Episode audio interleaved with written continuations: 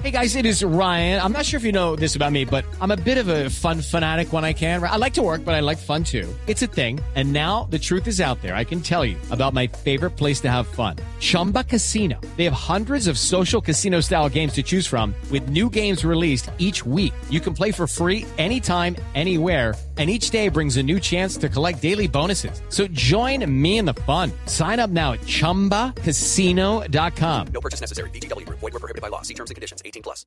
La producción de café muestra una recuperación y ganan terreno las exportaciones del grano, que en septiembre superaron los 10,8 millones de sacos. Julián Calderón. un crecimiento de 22% en la producción de café en el periodo comprendido como el año cafetero. Entre octubre de 2013 y septiembre de 2014 registró la Federación Nacional de Cafeteros, ubicando la producción nacional del grano en 12.124.000 sacos, frente a los 9.927.000 sacos que se reportaron en el mismo periodo de 2013.